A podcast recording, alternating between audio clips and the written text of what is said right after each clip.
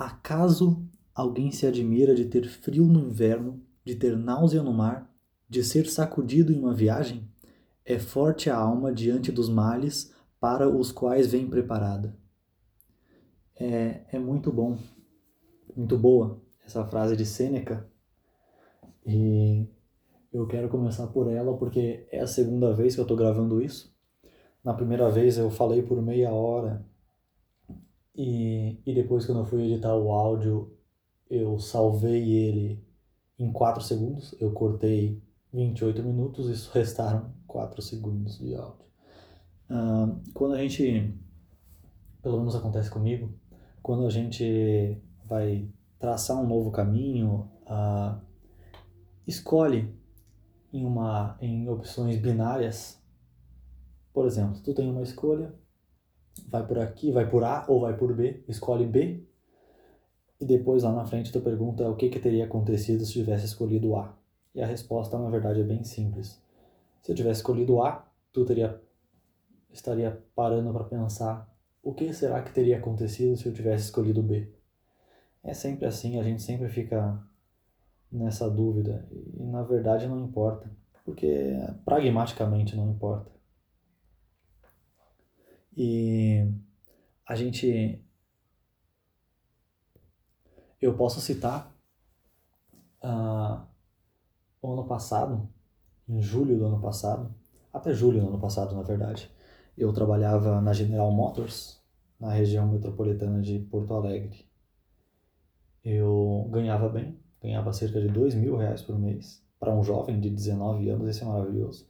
E além do salário de dois mil reais por mês, eu ainda ganhava de 12 a 15 mil reais anualmente por participação nos resultados. Isso era muito interessante. Só que chegava num ponto que eu estava tão estressado com aquele trabalho que lá realmente não era para mim. Chegou num ponto que uh, o valor que eu ganhava anualmente não, não pagaria os danos psicológicos, sabe? Não que isso seja ruim para todo mundo, tem pessoas que gostam disso, mas para mim realmente não dava certo. E eu abandonei isso, eu, eu, na verdade é, é importante que eu fale também.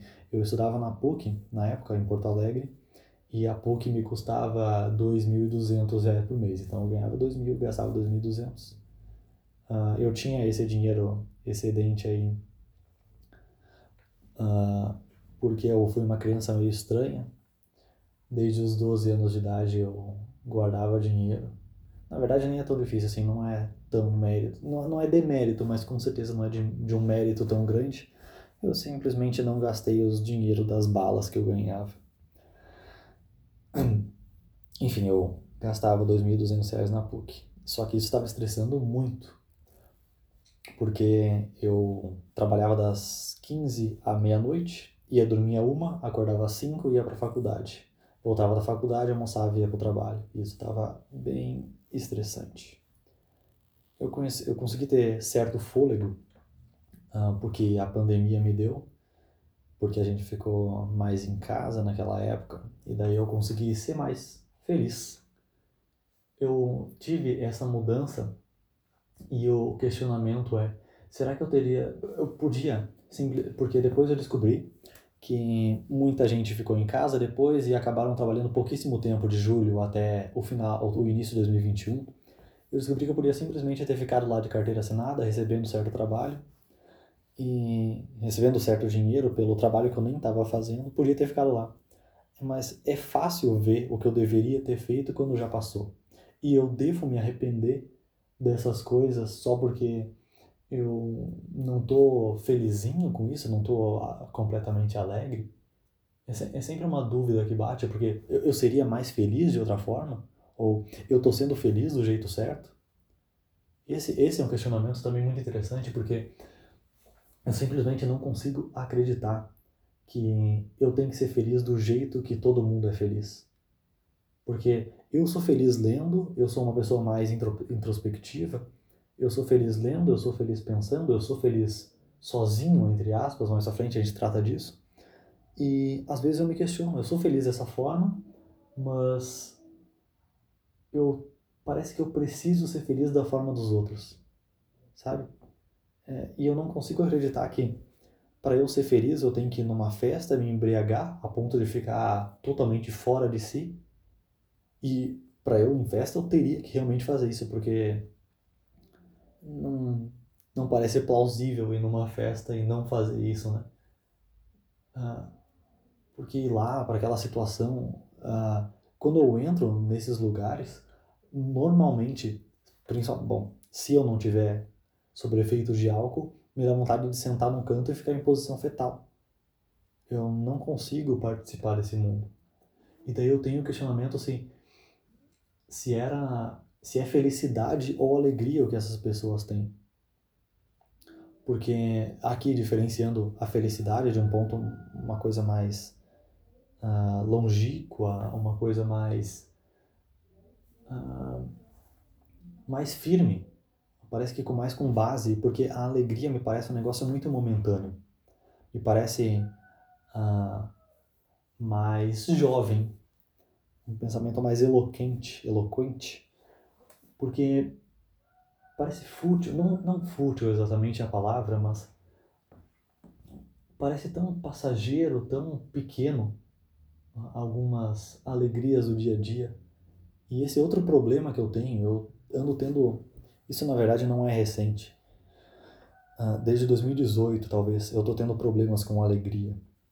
Pequenas alegrias do, do dia a dia, bom, talvez as que me foram tomadas principalmente, ou as que eu deixei de ter, uh, me dá certo ressentimento ou raiva em, quando as outras pessoas têm.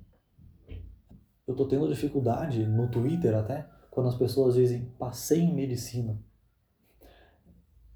Bom, acho que medicina em específico, talvez eu tenha um problema contra pessoas que cursam medicina, porque normalmente é, é, é um desejo de bom samaritano, é, é um desejo familiar, não pessoal normalmente, mas enfim, não vou botar aqui o meu ódio aos médicos, né? E eu me questiono se eu sou ressentido. Eu só quero denominar alegria, aquilo que é felicidade nos outros, porque porque eu sou ressentido, porque eu não tive isso, isso seria totalmente errado. Mas não parece ser isso. Ou, ou que seja, eu, eu simplesmente deveria perder isso, as pessoas deveriam perder isso também. Todo mundo deveria ser feliz do jeito que quer. A questão é que eu não consigo ser feliz do jeito que eu deveria ser feliz. Porque eu, eu sempre tenho a dúvida se eu estou sendo feliz do jeito certo. O FOMO, o Fear of Missing Out. Eu tô feliz lendo meu livro, mas será que eu não seria mais feliz numa festa? Será que eu não seria mais feliz usando cocaína loucamente? Talvez. Talvez. Eu, quando eu me mudei, eu vim de uma, uma, uma cidade de 300 mil habitantes, me mudei para uma cidade de 35 mil habitantes e descobri que não é mudando de cidade que eu vou acabar com os meus problemas, porque não, o problema não está no lugar normalmente, está em mim. Felicidade é interna e não é externa, como diria Marco Aurélio. Eu me mudei para cá e todos os problemas vieram junto, todos, porque eu acredito que seja porque é algo mais questão de tempo, não é lugar eu vim para o lugar achando que todos os problemas iam ficar no passado.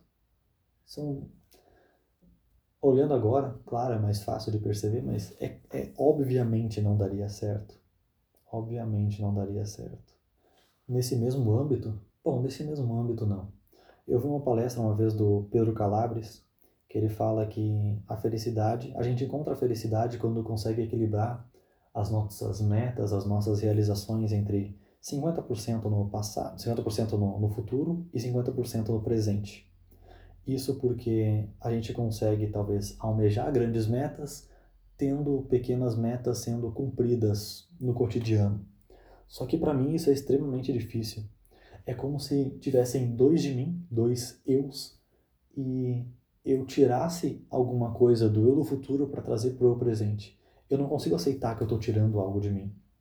Não parece correto isso. Eu parece que eu estou furtando de mim mesmo. Nesse âmbito agora, uh, eu tive certa realização nos últimos, nos últimos meses. Eu sempre tenho esse questionamento. A realização foi que eu entrei no relacionamento, eu queria estar nesse relacionamento e agora estou no relacionamento.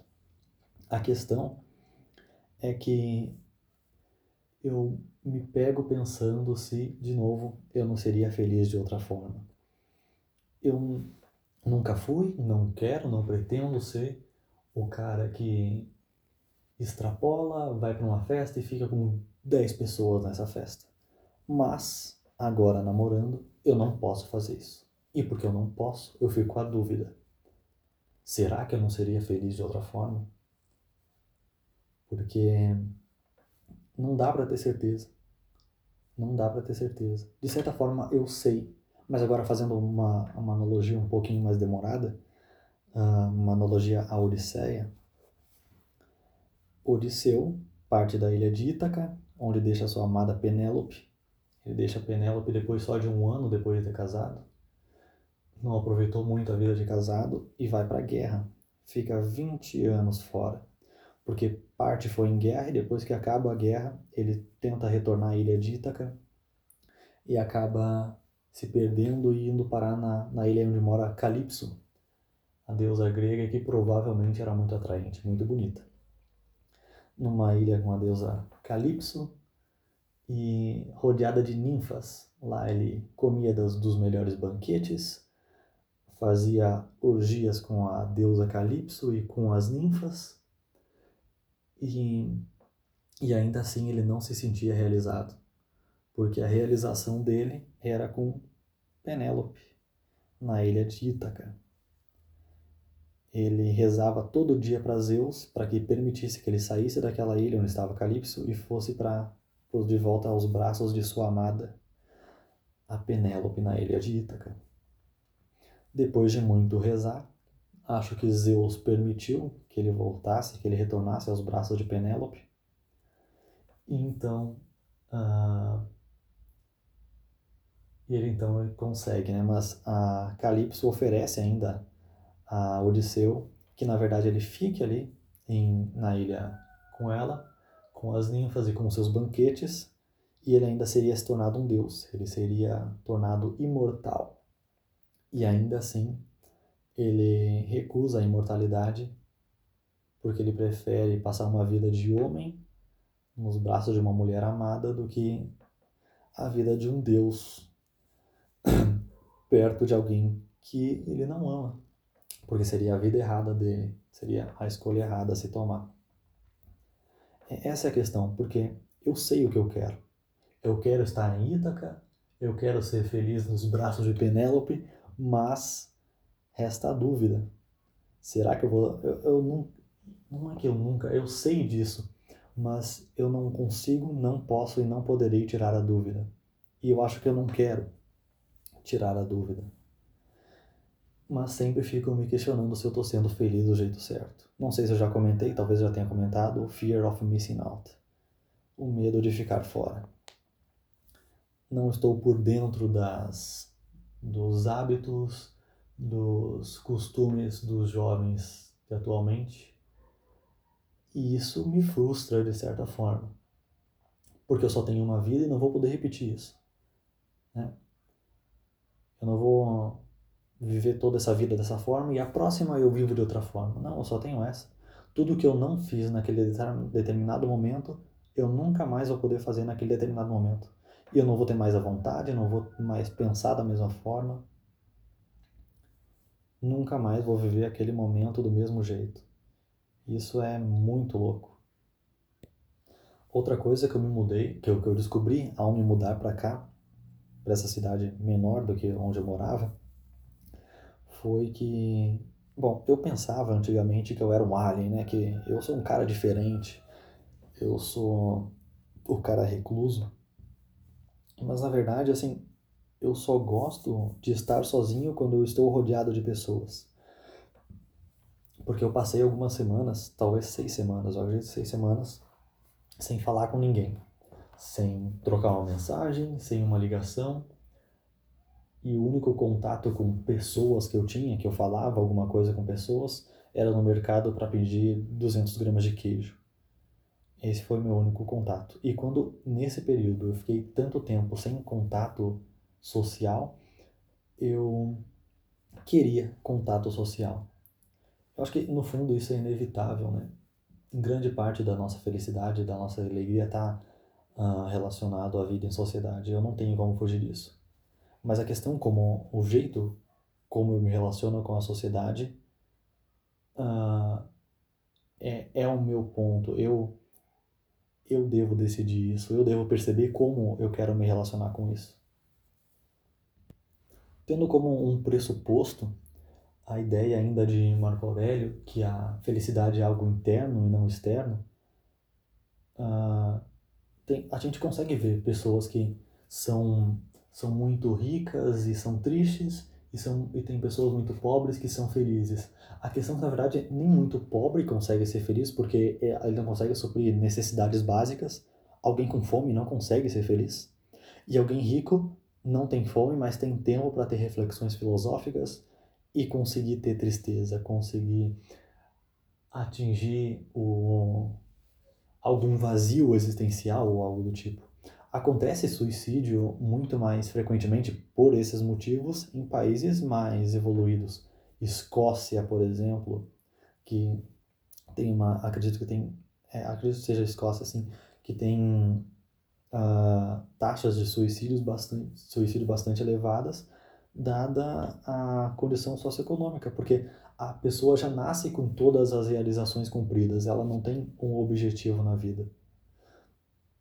E por isso ela talvez aqui se conecte com a ideia de Pedro Calabres que uh, a gente tem que ter as realizações, né? Tem as realizações diárias e as futuras e ele já realiza todas só ao nascer, porque ele já nasceu com todas elas feitas. Alguém já fez para ele, para essa pessoa e, e ele não tem o que fazer. É simples assim. Por isso que não tem Uh, não que eu acredite em algum tipo de destino e tal, mas a pessoa tem que. Tem não, se tu escolhe, né? Primeiro porque as coisas não se destinam a nada, elas se destinaram a algo. Eu me destinei a estar aqui, mas eu não me destino a estar em outro lugar futuramente. Tudo é a inevitabilidade do acaso. Então eu acho que ele deve. Essa pessoa deveria achar alguma coisa para para se sentir satisfeita, mas tudo que daria essa realização para ela, ela já ela já tem, já está cumprido. A gente pode associar isso também àquela coisa de dopamina, né? Porque quando a gente é criança, imagine que um menino com o seu um ano de idade, um aninho de idade, ele ganha um carrinho. Ele ganha o seu carrinho e ele fica muito feliz com o seu carrinho.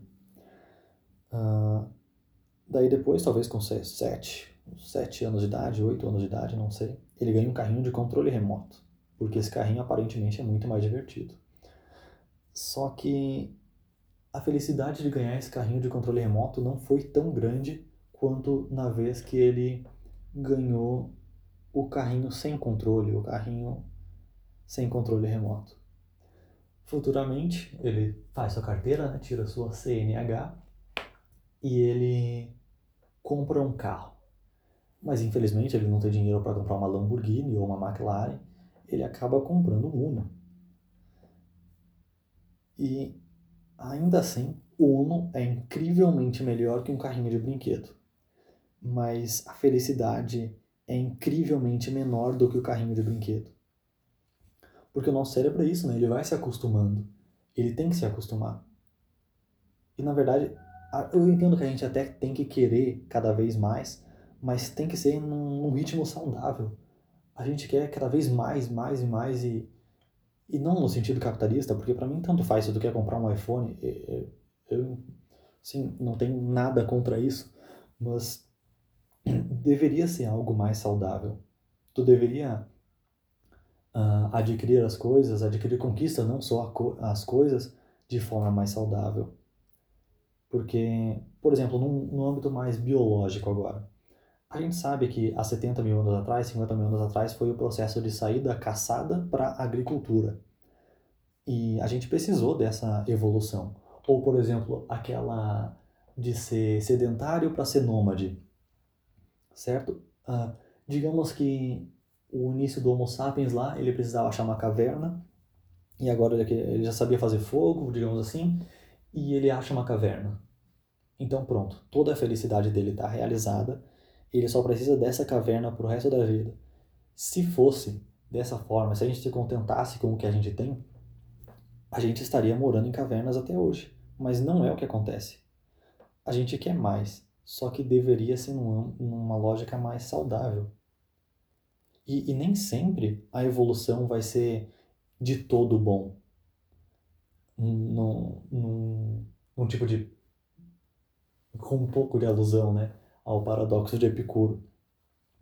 Porque o caçador, o coletor, no, provavelmente era muito mais feliz do que aquele que era agricultor há 70, 50 mil anos atrás. Por quê?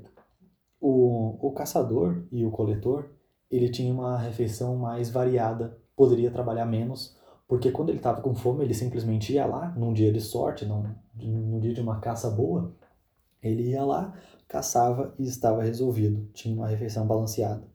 Mudava às vezes o cardápio, porque uma presa diferente surgia no dia seguinte, variava a alimentação.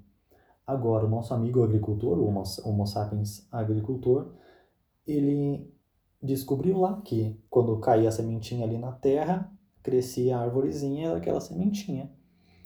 Então ele ficava ali, não se mudava mais. A questão é que a larga escala ele plantava talvez uma baita, uma incrível plantação de trigo, só que todo aquele grupo passava a se alimentar exclusivamente de trigo, e isso não é nada saudável. A prole ia nascer ruim, porque a, a mãe, a progenitora, ia, ia ter uma alimentação ruim, então aquele grupo geralmente seria ruim. O caçador, coletor seria muito mais saudável porque teria essa alimentação balanceada. Isso é muito interessante a se pensar, porque a gente acredita que, de novo, no Pedro Calabres, a gente acredita que só vai vir no futuro aquele bem e a gente esquece o presente. Aquele Homo sapiens agricultor, ele estava sofrendo, mas como ele depositava muita esperança no, no futuro, para ele valia a pena aquele sofrimento passageiro, né? De certa forma, porque ele estava abrindo mão do prazer presente para ter prazer futuro. E até onde isso vale a pena, né? Até onde vale a pena. E, na verdade, é tu que tem que decidir até onde vale a pena. Essa escolha é sua. Tem uma. Eu não sei de onde é isso, eu simplesmente vi uma imagem no Facebook. Era: a vida é sua, estrague-a como quiser. E isso é maravilhoso. No âmbito ainda da. da. da felicidade ser interna, e, e a gente. como é a nossa mente que interpreta a felicidade é a nossa mente que dita se está feliz ou não. Basicamente é isso. Pode estar tá dando um furacão, mas tu se sente feliz com furacões, tu tá alegre. Não tente, não, não leva né, esse exemplo ao pé da letra. Só no geral. Enfim. Ah, eu terminei de ler há pouco o livro 1984 do George Orwell. Uh, vou dar spoiler, sinto muito, esse livro já tem 70 anos de idade, então acho que eu nem devo considerar spoiler, né? Uh, o Winston, nos últimos capítulos, ele está sendo interrogado barra torturado pelo O'Brien, acho que é esse o nome do, do cara, até que ele seja convencido de amar, de apoiar, de ter certa paixão até pelo grande irmão. E ele e o O'Brien, o torturador, tem que convencer o Winston, o que está sendo torturado, para que não importa o que está sendo visto, tu tem que acreditar no que está sendo falado. Digamos que tua mente tem que aceitar coisas que na verdade não são verdade. Na, na, no livro se chama dobro pensar, porque as coisas não são assim. São o que a mente pensa. Então, ah, ele tem que acreditar que quatro, de, quatro dedos mostrados pelo, pelo O'Brien, na verdade são cinco dedos. Nos, nos primeiros momentos ele só fala que vê cinco dedos porque o O'Brien está mandando, mas é necessário que se acredite que tem cinco dedos. Não só uh, não só ache, não só fale, não tem que ser da boca para fora, tem que ser interior. Tem que entender que a felicidade é interna. Por isso que a gente vê de novo as pessoas pobres, razoavelmente pobres, alguém, alguém de uma favela mais feliz que alguém do Alphaville. Por isso que a gente vê assim. Porque não é o lugar, uh, desde que não se passe fome, obviamente, desde que tenha, desde que as necessidades básicas, básicas sejam cumpridas, uh, não é a condição, é, é o estar, é o sentir, é, é a percepção, não a condição, seria isso. É a percepção e não a condição em que se vive. Eu questiono muitos amigos e também a mim mesmo se, uh, se eu queria ser normal. Será que eu seria mais feliz se eu fosse normal? Esse é um dos meus principais questionamentos. De uns 4, 3 anos atrás eu, eu venho me questionando isso. E no fundo, na verdade, não importa. Primeiro, porque eu tenho que aceitar a minha felicidade, eu tenho que aceitar que eu sou feliz com as coisas que eu sou feliz e não querer ser feliz com a felicidade dos outros, porque eu não posso viver a felicidade dos outros. Agora, dando um exemplo de um livro mais recente, eu li recentemente, tô lendo, li na verdade, acabei, acabei de ler Sobre a Brevidade da Vida, de Sêneca, e a gente tem que viver pra gente, porque normalmente a gente vive para os outros e não, não tá certo isso. Por exemplo, alguém te pede, esse foi o exemplo que é dado no livro. Alguém te pede parte, te pede parte do teu tempo e tu dá esse tempo para essa pessoa. Ainda que essa pessoa uh, dê de volta essa atenção dela para ti, uh, esse tempo tu nunca mais vai ter de volta e ele não foi usado contigo. Eu tenho pensado bastante nisso porque é impressionante. Eu, eu, aqui, mas isolado de certa forma da, das outras pessoas que eu teria contato normalmente onde eu morava, eu consigo ter mais tempos para mim. Eu consigo sentar numa praça, olhar para a árvore, ler um bom livro e pensar: isso é para mim, inteiramente para mim. E eu estou feliz com isso. Esse tempo não é para mais ninguém. Ninguém mais ficaria tão feliz quanto eu por eu estar sentado naquele banco daquela praça, olhando para aquela árvore, olhando para aquelas crianças brincarem. Isso é para mim. Mas voltando, uh, eu não dá pra, talvez para responder se eu seria mais feliz se eu fosse normal, mas talvez eu fosse. Talvez se eu fosse normal eu ainda estaria trabalhando na General Motors, ganhando dois mil reais por mês. Talvez teria comprado um Corsa, rebaixado o Corsa, botado muito som nesse Corsa e namorar com uma pessoa por, por semana. Né? E isso é felicidade para muita gente, mas não é a minha felicidade. Mas, se bem que se eu fosse normal, eu não estaria pensando nisso agora.